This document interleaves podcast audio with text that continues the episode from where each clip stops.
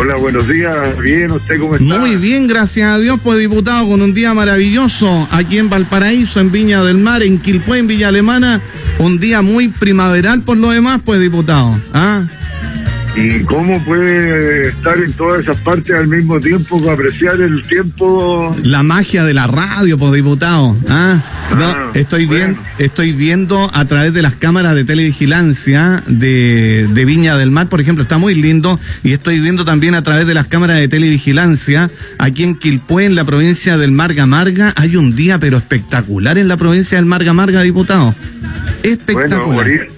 Oriente las cámaras de Radio Carnaval a la Avenida España, a la altura de Recreo, y ahí me Sí. va a ver el un taco Oiga, gigantesco. sí, estaba viendo ese taco, pero está pero tremendo el taco desde muy temprano, desde muy temprano, diputado, la, la aduana sanitaria, pues, ¿ah? La aduana. Está bien que se lo tomen en serio y que hagan el control que tienen que hacer, así que no hay que quejarse. Oiga, vio la portada del diario El Mercurio, la portada del diario El Mercurio de hoy dice, prometen sacar a Valparaíso y Viña de la cuarentena este mes.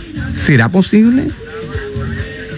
Pero ¿y eso cómo se puede prometer cuando depende de la voluntad de los ciudadanos de cuidarse, de no contaminarse, de no contagiar?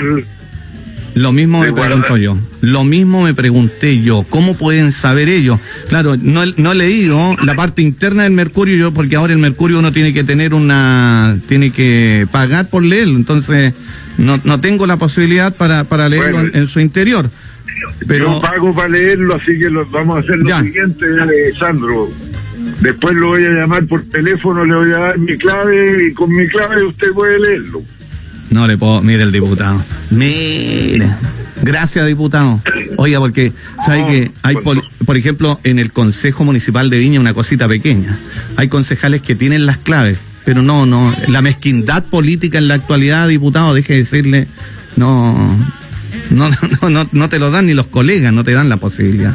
Bueno, pero así es la vida. va a tener, va a tener la mía Gracias, diputado. Sandro, es indispensable para un concejal estar bien informado, aunque no sé si el Mercurio informa bien, pero bueno, esa es otra discusión. El diputado Marcelo Chilin.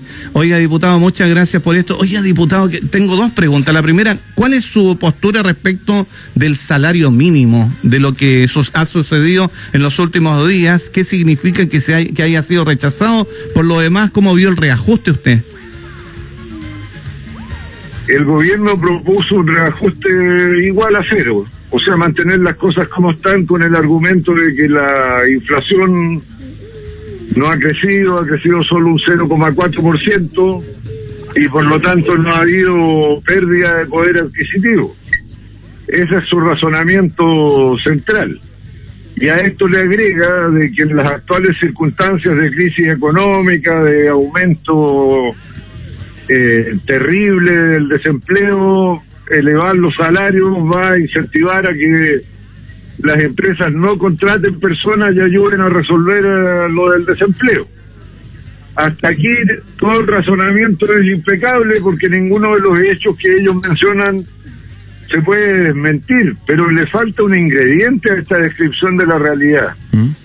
Y, es- y ese ingrediente es que la sociedad chilena se ha conflictuado y continúa conflictuada a raíz de las desigualdades, de las injusticias, de las inequidades, de las humillaciones. Y hay un reclamo por la mejoría de la vida de los sectores más postergados, más frágiles, más débiles.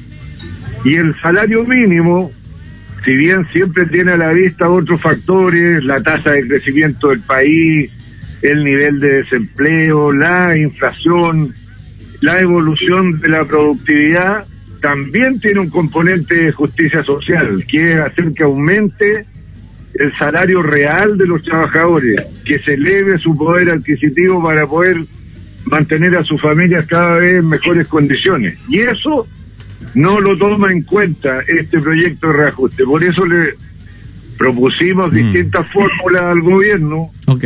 Incluso yo mismo en el diario financiero el día de ayer o anteayer explicaba que por qué no hacer un gran pacto nacional, ya que al presidente Piñera le gustan tanto los acuerdos nacionales, para llevar en un plazo de tres o cuatro años a coincidir el salario mínimo con lo que es el ingreso mínimo necesario para estar sobre la línea de la pobreza una familia de cuatro personas, que son 456 mil pesos de hoy día, mm. según las estadísticas oficiales del Estado de Chile, mm. no según las apreciaciones particulares de cada uno de nosotros, el Estado de Chile. Y bueno, ¿por qué no hacer ese esfuerzo todos? Empresarios, trabajadores, que seguramente se tendrían que comprometer a elevar la productividad, o sea, el rendimiento, que tenga mejores resultados su trabajo, pero los empresarios también a ponerse con la elevación del salario mínimo y por lo tanto con la reducción de sus utilidades. Yo quiero quiero recordarle, Sandro, que cuando estaban todos asustados con el estallido social, hubo grandes empresas y no tan grandes que dijeron que sus trabajadores no iban a ganar menos de 500 mil pesos líquidos. O sea, el esfuerzo es posible como lo demostró ese hecho. ¿En qué quedó aquello? No se sabe. No, no, no, el ministro no, se, se allanó a unos cambios que no resolvían ni siquiera una perspectiva de mediano plazo para hacer algo mejor. Se limitó a contraofertar un incremento de 6 mil pesos mm. al salario mínimo, mm. no aceptó la idea nuestra de desacoplar del salario mínimo el subsidio al salario que permite llevarlo en el líquido hasta los 300 mil pesos como ingreso mínimo garantizado, de modo que cuando suba el salario mínimo no baje el subsidio, sino que el subsidio vaya manteniéndose en la misma proporción que recibía antes. No, no, no, no no hubo audiencia. Y cuando le planteamos además de que el subsidio ¿Sí? Complementario al salario mínimo, eh, el gobierno hiciera una gran campaña para hacer automático este derecho y no que los trabajadores lo tienen que andar solicitando, sino que el que lo merece lo tiene de por sí, nos dijo, bueno, si ustedes encuentran la manera de hacerlo, oiga, pero si, no, si nosotros somos la oposición, pues, yo, yo, yo no tengo empleados del gobierno para que hagan las cosas, ellos tienen que decirle a sus funcionarios cómo es lo que tienen que hacer, pues. Diputado Marcelo Chilin, ¿qué le pareció esto del, de las eh, asesoras del hogar? Bueno, eso fue una gran conquista. Pudo haberse logrado antes, como siempre. Pero el gobierno se resistió cuando se planteó la primera vez. Igual ya alegrémonos mm. de que ahora las trabajadoras de casa particular van a tener derecho al eh, subsidio de desempleo y a la protección social que significa eh, un subsidio cuando se pierde el trabajo. Esto no esto no va a ser con mayor costo al empleador, entre paréntesis, para que no empiecen a, a eso, y eso es lo que es lo que ¿Ah? decía en la mañana, porque costó tanto, pues, diputado.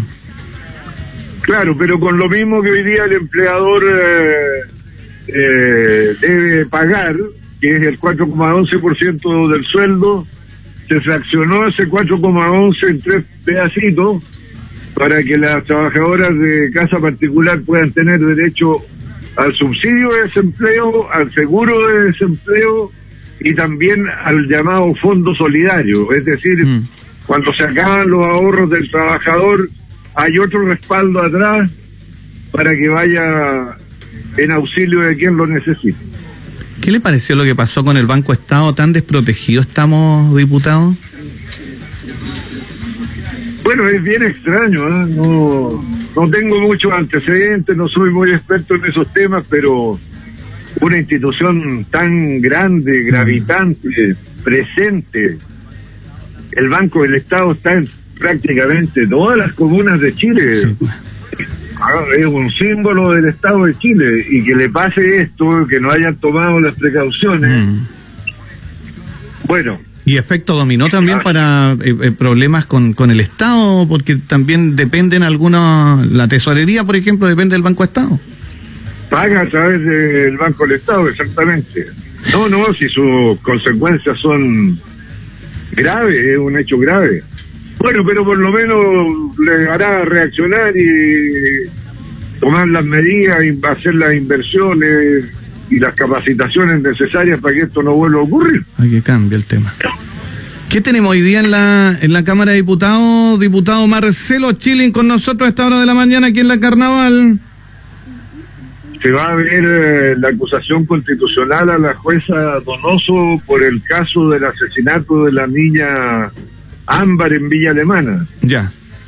Y usted sabe, esta señora está eh, puesta en cuestión porque ella de manera supuestamente negligente eh, habría dado la libertad condicional al asesino de Ámbar. Mm. Ahora aquí hay que ser bien cuidadoso, Sandro, porque el asesino es el señor que ya todo el mundo sabe, aunque todavía no está condenado por este hecho, está condenado por otros crímenes anteriores que también eran asesinatos.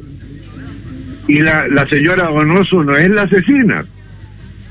Ah, porque aquí fácilmente la gente se confunde, creen que están enjuiciando a la responsable del hecho. El responsable del crimen de Ámbar, hasta aquí, el señor eh, Bustamante, Hugo. Hugo, Mm. Hugo, Innombrable. innombrable, exactamente. Hasta se me echaba la lengua cuando... Sí. Gracias, diputado. Que tenga un buen, una buena jornada hoy. ¿ah? Muchas gracias por, por saber lo que, lo que opina respecto a estos temas que queríamos saber. Disculpe la molestia, ahí lo, lo llamamos para saber de qué se trataba todo esto. Gracias. No, a usted y le voy a llamar o enviar el, Se pasó, diputado. el, Le doy el mil, lector del Mercurio. le doy mil gracias. En serio que sí, diputado. Muchas gracias. Gracias, diputado Marcelo Chilin. Muchas A gracias. usted, Sandro. Buen día. Muy bien. Gracias. Buen día. Gracias, igualmente. El